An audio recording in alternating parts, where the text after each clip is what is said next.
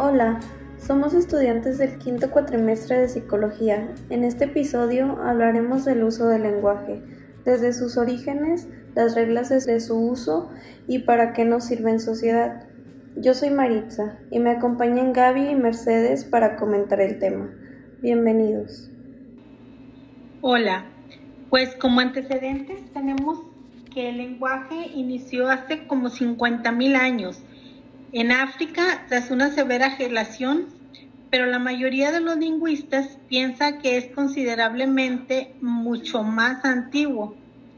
A mí se me hace muy interesante cómo inició el lenguaje, pues por la historia tengo entendido que se comunicaban por medio de señas con pinturas rupestres que se han encontrado en cavernas. Pero eh, eh, ahí, por ejemplo, cuando estaba todo en oscuridad, o no estaban cerca para ver, para verse, tal vez esa necesidad les hizo que evolucionaran. Los lingüistas dicen que hubo un, un cambio en la posición de la laringe. La laringe es un tubo hueco en la garganta que está conectado con la parte superior de la tráquea y contiene cuerdas bucales, sirve para hablar, respirar y tragar. Los cambios de la laringe, según Roxana Fitch, que es una lingüista, surgieron con el Australopithecus, que combinaba rasgos simiescos y humanos. Pero es muy difícil saber con exactitud, pues los tejidos blandos no suelen conservarse en los fósiles, o sea, nada más se conservan los huesos, pero el tejido blando no se conserva. También se ha descubierto que los animales tienen una membrana, que es la membrana bucal, y los humanos no la tenemos. Tal vez la pérdida de esa membrana en la anatomía laringea pudo ser la clave para permitir las condiciones que nos permiten hablar. Aunque la simplificación de la laringe fue fundamental, no se dio el habla por sí sola. Otros rasgos anatómicos fueron importantes para el habla a lo largo del tiempo pero no fue nada más el cambio de la laringe, sino también tuvo que haber en las, estructuras cerebrales cambios para que se diera el lenguaje. Por ejemplo, también algo posiblemente a lo mejor y es un ejemplo eh, poco técnico para todo lo que nos acaba de comentar Mercedes. Una película que se me vino a la mente para representar un a lo mejor y cómo empezó. Eh, no sé si llegaron a ver la era de hielo. Eh, cómo eh, los, las personas no tenían el habla, la comunicación, el habla para poder eh, entenderse y se comunicaban a través de sonidos, no tenían una expresión eh, verbal clara y se comunicaban a través de sonidos y también, y, ah, como, como, comentaba de lo de las cavernas, cómo plasmaban los dibujos para dejar registradas las vivencias, ¿no? Todo lo que lo que tenían, digamos, en su día a día. Bueno, yo creo que también hay que destacar que lo central en el uso del lenguaje es la importancia que el contexto tiene en la adquisición, como dice Mercedes, este, desde, desde cuándo y cómo se originó, eh, cómo se desarrolló y, y cómo nos fuimos adecuando al lenguaje y hasta llegar al habla. De este modo, pues creo que el contexto adquiere relevancia como factor que facilita la comprensión acerca de la actuación de un acto comunicativo. Bueno, y en sí, o sea, preguntaríamos, ¿qué es el lenguaje?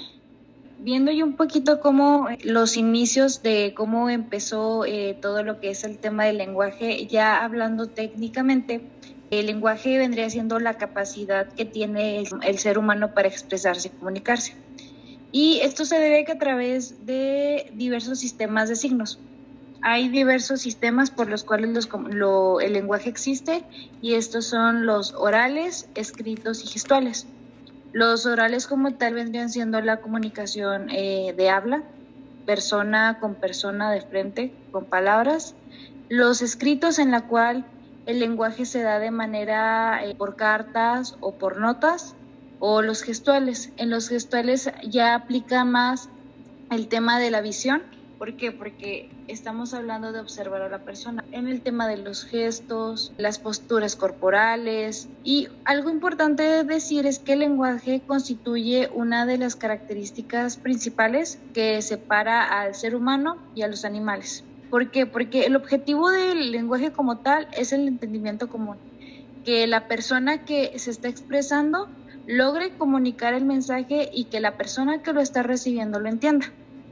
Entonces, aquí hay que recalcar que el resto de los animales también tienen sus propios métodos pues, para comunicarse, pero en este caso hablamos del lenguaje como la característica humana, que es lo que hemos estado hablando desde el principio. Eh, el lenguaje tiene varias funciones, en las cuales diferentes autores definieron que son seis. Una de ellas, por ejemplo, son las funciones del lenguaje, eh, que es la función referencial o informativa.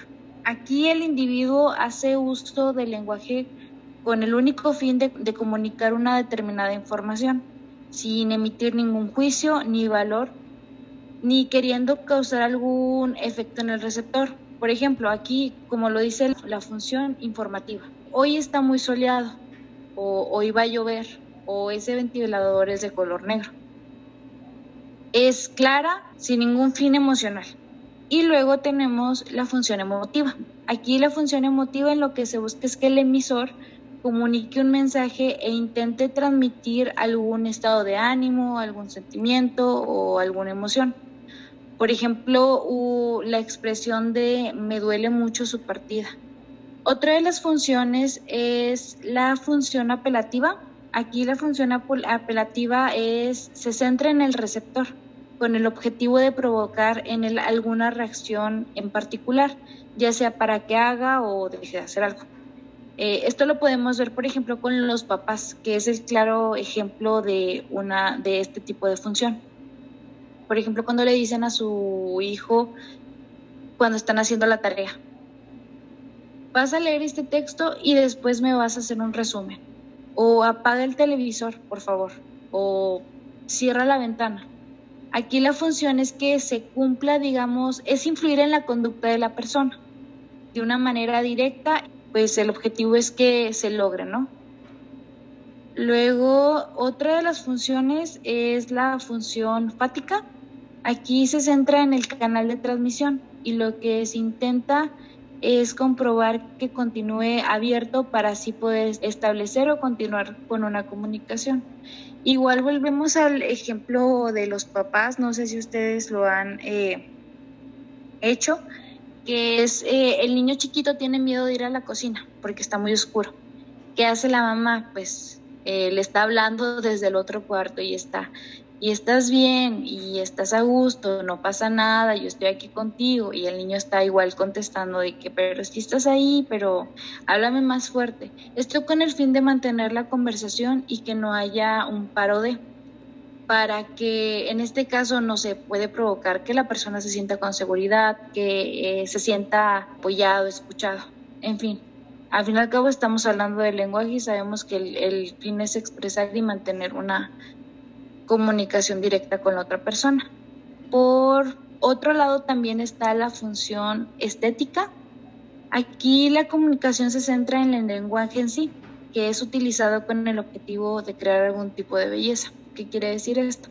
Este tipo de función se puede utilizar, sobre todo lo utilizan más bien las personas que son, no sé, poetas, escritores, cantantes, ¿Por qué? Porque aquí se utiliza para la creación de cuentos, de poesías, canciones o otras formas eh, bellas de poder expresarte.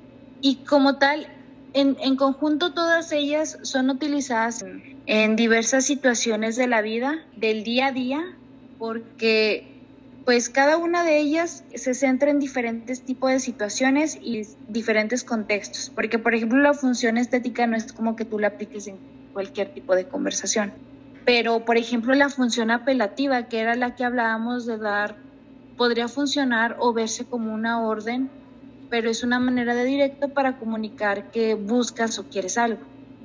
O la, por ejemplo, la función emotiva, que siento que es la que todos utilizamos en el día a día, es muy importante. El fin es comunicarse y que te comprendan y que entiendan lo que quieres tú transmitir. Y esto es muy importante dado a que te puedes eh, expresar de la manera que tú necesitas. Y más que nada, pues, inclusive se, se utiliza como forma de desahogo. Obviamente tú no lo identificas como que, oh, yo ahora en este momento usé la función emotiva o la función informativa. Claro que no. Más sin embargo, es eh, la manera en la que personas que saben de estos temas pueden identificar o pueden clasificar eh, lo que es todo el lenguaje. Bueno, Gaby, yo fíjate que respecto a lo que a lo que tú nos compartiste ahorita, yo creo que también tiene que ver la cultura, el aprendizaje individual principalmente, porque el aprendizaje individual se basa en las capacidades o necesidades individuales de cada individuo. La transmisión cultural también, porque es una forma de que cada persona o grupo de personas dentro de una sociedad o cultura tiende a aprender y a, transmitir esa información. Y la evolución biológica, pues como, como ya lo vimos, el cambio de las propiedades en, el curso del tiempo, o sea, es cambiante, o sea, todo esto del lenguaje es cambiante, van cambiando las palabras, van cambiando muchas cosas en el, en el lenguaje. Sí, y de hecho son un sinfín de cosas. A veces no nos damos cuenta verdaderamente de todo lo que conlleva realmente el lenguaje, eh, todas sus implicaciones, inclusive cuando empezó a hablar eh, al, inicio de eh, anatómicamente, por ejemplo, todo lo que conlleva. Es muy interesante ver todo lo, todo el proceso por el cual pasamos para poder hablar al fin y al cabo, poder expresarnos, poder darnos a entender con no solo una persona, en general con grupos, con la sociedad. Sí, de hecho esto me recuerda un poco a lo que me gustaría abordar y es el, el uso del lenguaje en sociedad o para qué nos sirve el lenguaje en sociedad. Uno de los psicólogos que nosotros hemos visto, que es Vygotsky, ha planteado que a través de la interacción social se adquiere el conocimiento y eso nos permite pensar en formas cada vez más complejas. Esto eh, quiere decir que básicamente el lenguaje tiene una connotación cognoscitiva en nosotros. También nos dice que el lenguaje es un fenómeno social y si no hay interacción entre otras personas, pues no puede surgir el lenguaje. También es el lenguaje pues nos es funcional en el sentido que sirve a las necesidades comunicativas y a los contextos del entorno en que nos encontremos. Nos comunicamos esperando influir en los demás para que respondan según deseamos y usamos el lenguaje para hacer, significar y decir. De hecho, fíjate que ahorita que comentas eso, eh, otro de las funciones, y ya por último, eh, para cerrar el tema de las funciones, es la función lingüística que como comentabas, por ejemplo, esta, esta función eh, aquí se centra en, códigos. Por ejemplo, se utiliza una lengua para hablar de ella misma o de otra, por ejemplo, para explicar este punto. Zapatos se escribe con Z y no con S. Para poder expresarnos, obviamente tenemos que tener códigos para poder hablar. No vas a hablar, no sé, decir camisa y cambias todas las letras. Obviamente, por ejemplo, las palabras de casa o, me, o ella se, yo me voy a casar o no sé si con, la, con las palabras Z o S, Z y S, perdón, que son las eh, más claras para poder poner este tipo de ejemplos. Obviamente necesitamos reglas para poder expresarnos porque no vamos a andar ahí hablando cosas sin sentidos, no porque no lo podamos hacer, obviamente se puede, pero el ideal es que tengamos un, una, que sea lineal esto para poder darnos a entender, porque como bien dije al inicio, el chiste de esto es el entendimiento común, yo entender y que me entienda. Sí, para eso existen las reglas gramaticales. O sea, porque se da el lenguaje, igual a lo mejor al principio, desde un principio el lenguaje no fue así como que ya con orden, ¿sí? O sea, el lenguaje se va haciendo, depende de las necesidades, porque por ejemplo también hay un lenguaje que es, por ejemplo, cotidiano, coloquial, y hay un lenguaje que es, por ejemplo, poético. ¿sí? Entonces, se todo se va enlazando, o sea, se fue, se fue dando y tuvieron que haber reglas gramaticales para poder hacer la separación de todo eso en el lenguaje. Claro, de hecho, hace, hace ratito leí un texto que me pareció algo muy significativo porque decía algo como que el lenguaje también tiene la función de que conozcamos el mundo a través de él. Y nos decía que es porque en medida que el lenguaje se va aprendiendo eh, a, a través de un componente cognitivo, se tiene cierto conocimiento del mundo, es decir, que se tiene cierto conocimiento de nuestras propias ideas, como también suponemos las ideas de las otras personas.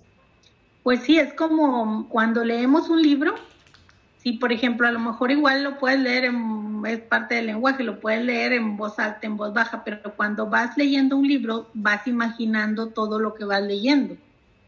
Sí, o sea, esa es una forma del lenguaje también, el leer ¿sí? Vas imaginando, por ejemplo, te dicen está haciendo frío, estaba haciendo calor, estaba un cerro, entonces todo eso tú lo vas imaginando, que viene siendo lo que dices tú del conocimiento.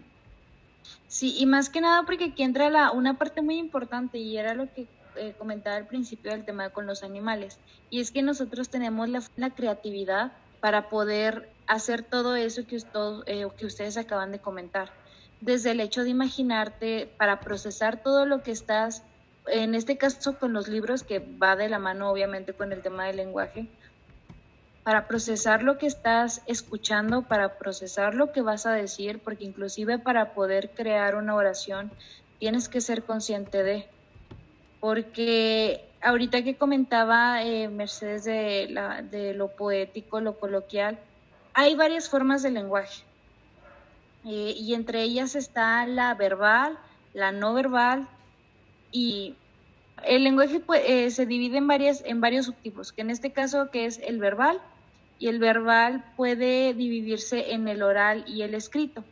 ¿Por qué? Porque en el verbal lo que se hace es que el emisor y el, eh, y el receptor utilicen palabras y símbolos para comunicarse entre sí. Obviamente las palabras que tú lo digas y los símbolos eh, que tú lo veas y lo puedas, en este caso, eh, entender. Obviamente el lenguaje oral que tú lo, tú lo expreses, el lenguaje escrito que lo puedas eh, plasmar en palabras y el no verbal se demuestra.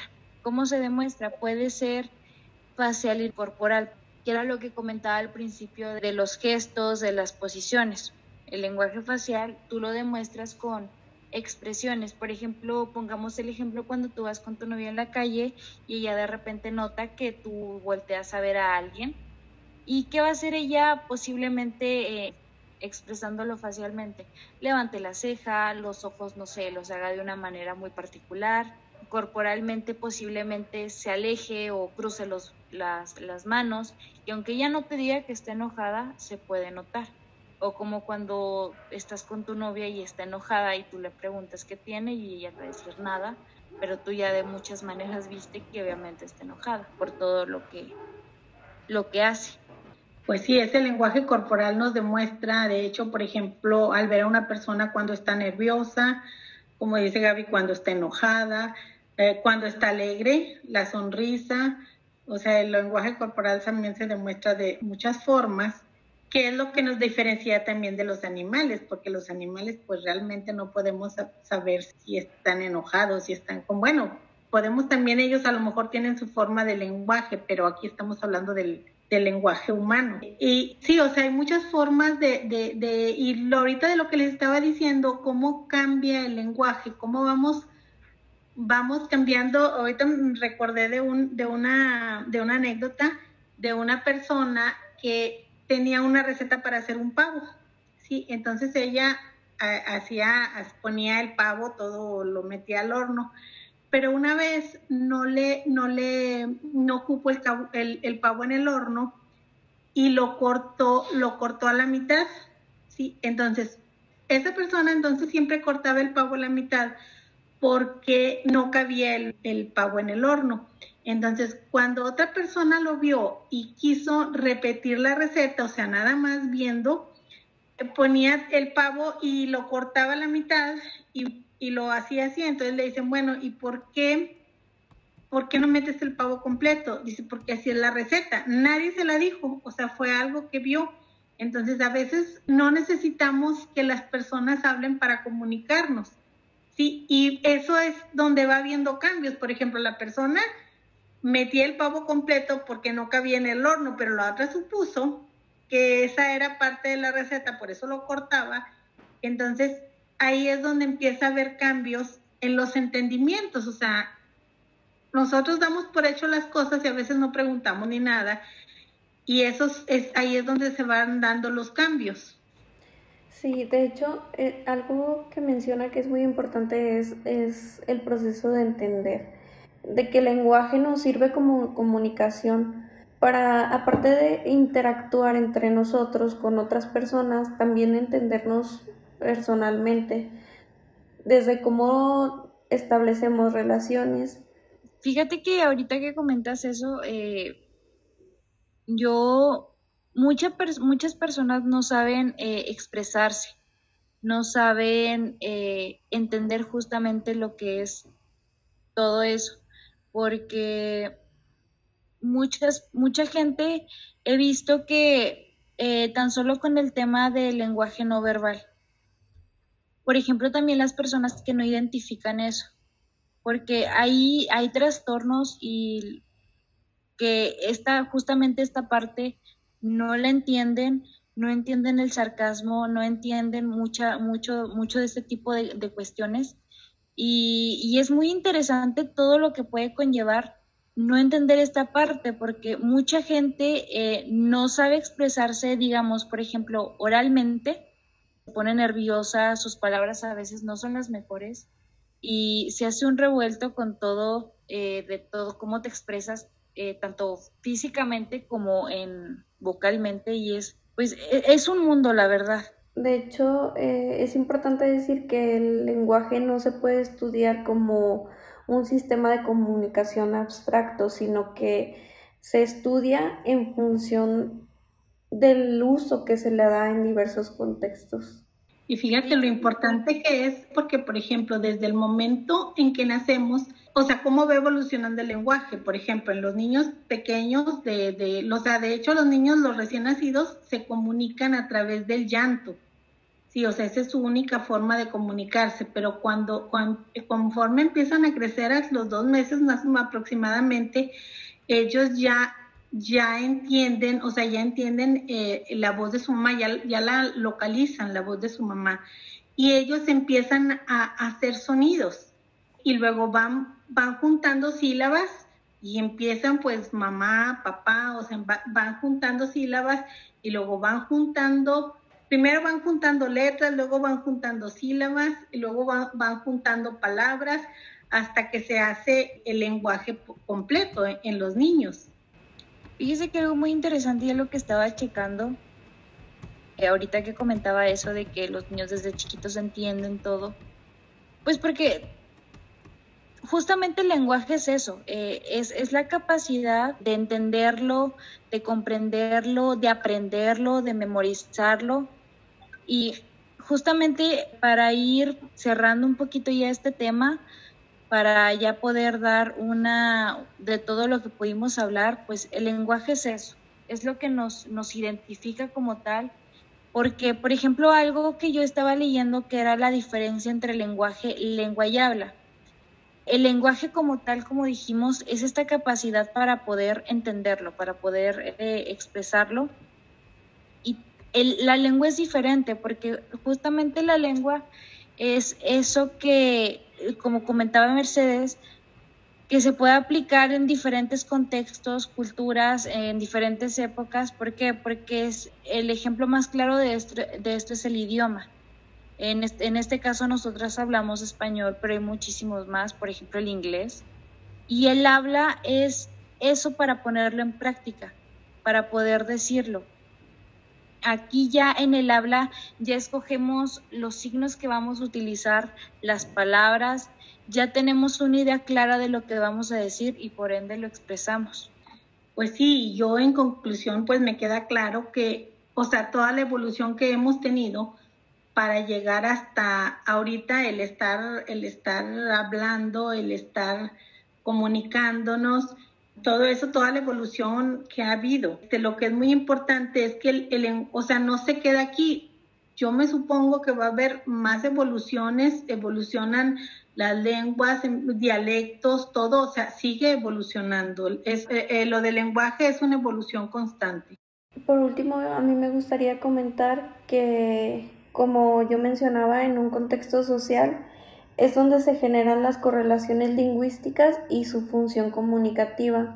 El lenguaje surge de la interacción con otros y opera en nuestras conductas. La calidad y la naturaleza del contexto en el cual ocurren sus interacciones influye en la adquisición de la conducta lingüística y comunicativa y esto favorece las acciones de estimulación para el logro de la competencia comunicativa y permite aproximarse de manera más efectiva hacia diversas formas de intervención y tratamiento para futuros déficits comunicativos. Bueno, esto ya sería todo de nuestra parte. Es, es, un tema ciertamente sencillo, pero a la vez complejo porque, como dijimos, el tema del lenguaje es un mundo. Pues muchas gracias.